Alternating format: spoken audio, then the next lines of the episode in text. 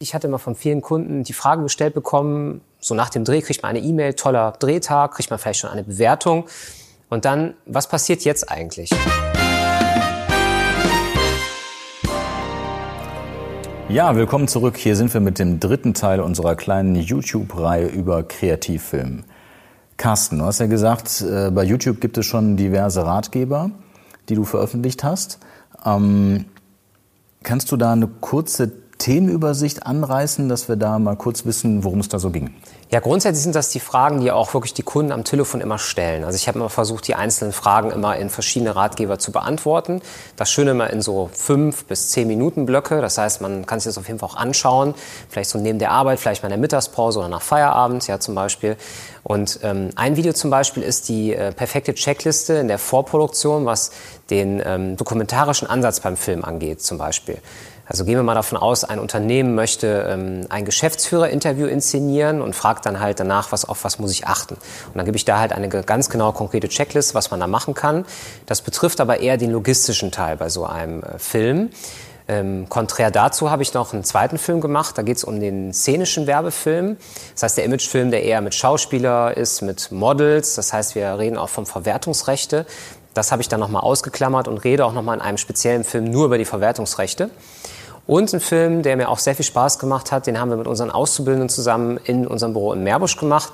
Da geht es um die Postproduktion. Das heißt, die einzelnen Abläufe, was passiert eigentlich mit dem Material? Wir kommen vom Schnitt nach Hause, wollen das Ganze schneiden. Was passiert eigentlich ganz genau? Welches der Video kam denn am besten an? Also am meisten bin ich auf äh, die vier Schritte für das Angebot ähm, also aufmerksam gemacht worden. Das war halt so, dass die Kunden halt wirklich angerufen haben, gesagt, diesen Film habe ich mir angeschaut. Aber was ich auch sehr oft erlebt habe, gerade bei den Kommentaren, also bei den Abonnenten, war jetzt der, äh, der Ablauf der Postproduktion. Das ist weniger eine Checkliste, das ist eher so, wir kriegen das Rohmaterial rein und dann ist die Frage, wir schneiden, wir machen eine Farbkorrektur, wir haben das Color Grading, wir reden über Auswahl von Musik, auf was muss man bei Musik achten, das alleine ist ja schon ausgekoppelt ein eigenes Thema. Und dann natürlich auch das Thema, wenn wir zum Beispiel Picture Lock haben, also der Kunde hat sich für das äh, Endbild entschieden, hat den Film so abgenommen, was passiert danach? In unserem Fall, das kann ich schon mal vorwegnehmen, Spoiler-Alarm, ähm, wir gehen das Ganze an ein Tonstudio und dann findet das Mastering statt. Und mir war es immer sehr wichtig, ich hatte immer von vielen Kunden die Frage gestellt bekommen, so nach dem Dreh kriegt man eine E-Mail, toller Drehtag, kriegt man vielleicht schon eine Bewertung. Und dann, was passiert jetzt eigentlich? Und dann habe ich das immer so gemacht, zum Hörer gegriffen und den Leuten das erzählt. Und jetzt gehe ich diese Liste wirklich ab, verschicke auch diesen Film an die Kunden, damit die natürlich auch einen guten Leitfaden haben, was passiert danach. Und welche Reaktionen gab es ansonsten so auf die Filme, die du als Ratgeber veröffentlicht hast? Ja, es waren nicht nur Kunden lustigerweise, die sich gemeldet haben, sondern auch potenzielle Partner. Also ich habe tatsächlich Kontakt über die Filme gemacht. Es gibt zum Beispiel zwei Videos, wo ich über die äh, GEMA-freie Musik im Film spreche. Das heißt also, ähm, da habe ich verschiedene Portale, mit denen ich schon seit Jahren zusammenarbeite im Bereich GEMA-freie Musik. Ähm, ja, die habe ich vorgestellt ähm, in dem Film sozusagen und habe da dann überlegt, ähm, ja, was kann man da so darüber erzählen? Habe ich zum Beispiel auch über Preise gesprochen, äh, wie sieht das Ganze aus wenn, mit Vorlaufzeit, welche Lizenzen gibt es? gibt ja verschiedene Lizenzen zum Beispiel auch bei äh, GEMA-freier Musik. Und das habe ich versucht mir vorzunehmen, das eine Thema etwas näher zu beleuchten. Aber was auch sehr gut ankam, das hat man an den Kommentaren, auch an den E-Mails gemerkt, war der Film der Buyouts. Da geht es nämlich um Verwertungsrechte.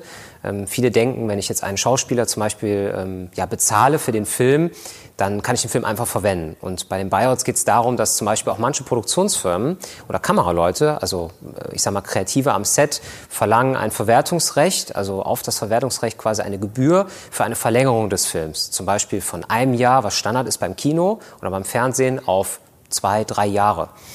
Und um ein bisschen die Ängste und Sorgen zu nehmen und auf was man da so achten muss, damit der Kunde auch schon mal vor unserem eigentlichen Gespräch mal so einen Gesamtüberblick bekommt, da kam auch der Film der Buyout sehr gut an. Und das ist mal ein Film, den ich auch gerne ähm, den Kunden dann erzähle. Wenn sie da noch mehr darüber sehen wollen, dann schauen Sie sich den Film an.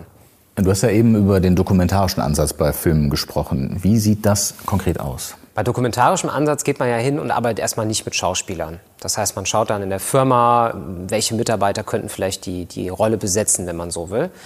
Und dann ist es halt so, dass wir erstmal mit dem Kunden überlegen, was kann der Mitarbeiter selber besetzen. Und wir parallel dazu in den meisten Fällen einen Sprechertext entwickeln. Das machen wir auch mit dem Kunden zusammen.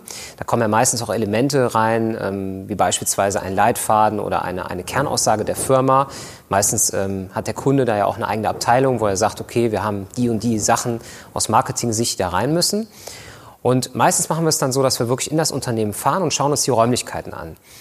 Es ist ein bisschen anders als beim szenischen Film. Beim szenischen Film muss ich mit dem Kunden natürlich auch viel mehr Detailfragen klären. Also ich habe zum Beispiel, da haben wir wieder das Thema Buyouts. Ich muss halt fragen, wie lange möchten Sie den Film verwenden? Jetzt bei den Filmen, bei Kreativfilmen, die eher so in Richtung gehen, ein Interview zeigen, die Firma zeigen, zum Beispiel ein, wenn ich eine Lagerlogistikfirma habe, da fahre ich rein, gehe ich mit der Drohne durch, ist relativ einfach von den Buyouts. Da sieht die Checkliste etwas anders aus. Und wir gehen halt hin, zusammen mit dem Regisseur oder mit dem Regiekameramann, das mache meistens dann ich, gehen wir in die Firma, führen das Vorgespräch und machen kombiniert dazu auch dann direkt das Gespräch am Ort. Das heißt, wir sagen auch wirklich dann von der Einschätzung, hierfür, für diese Szene bräuchten wir das und das Licht zum Beispiel. Ist ja auch ganz wichtig. Oder ich hatte jetzt äh, tatsächlich vor ein paar Tagen eine tolle Anfrage gehabt. Da ging es darum, wie schaffen wir es, einen Dreh zu kombinieren oder zu komprimieren auf drei Stunden dass die Leute in der Firma sich wirklich nur drei Stunden lang rausnehmen müssen. Oft ist das ja so, wenn du jetzt sagst, der Geschäftsführer, den brauchen wir drei Stunden. Den äh, Fachmitarbeiter brauchen wir nochmal zwei Stunden und den Azubi brauchen wir auch nochmal drei Stunden. Da muss die ganze Firma quasi schließen. Das geht ja nicht. Und dann habe ich zum Beispiel den Vorschlag gemacht, lass uns doch so machen, wenn Sie einen, eine Szene im Flur haben wollen, die andere im Büro, dann leuchten wir die beide schon mal aus. Wir kommen im Vorfeld dahin, dann schauen sich das Set an. Sie nehmen das dann ab anhand eines Vorschaumonitors, das heißt, der Kunde kann das auch sehen. Und dann stellen wir nur die Kamera vom Raum A nach B und wir können direkt mit den Leuten dann zusammen dahin wandern. Und das ist schon eingerichtet und abgenommen. Und das sind so Tipps, die funktionieren dann auch wirklich nur vor Ort. Gut, das heißt, ihr arbeitet auch entsprechend zeitsparend. Da kommen wir aber gleich nochmal drauf in einem anderen Video, ähm, wie viel Zeit so ein Kunde tatsächlich investieren muss. Das war es nämlich auch schon wieder mit dem dritten Teil.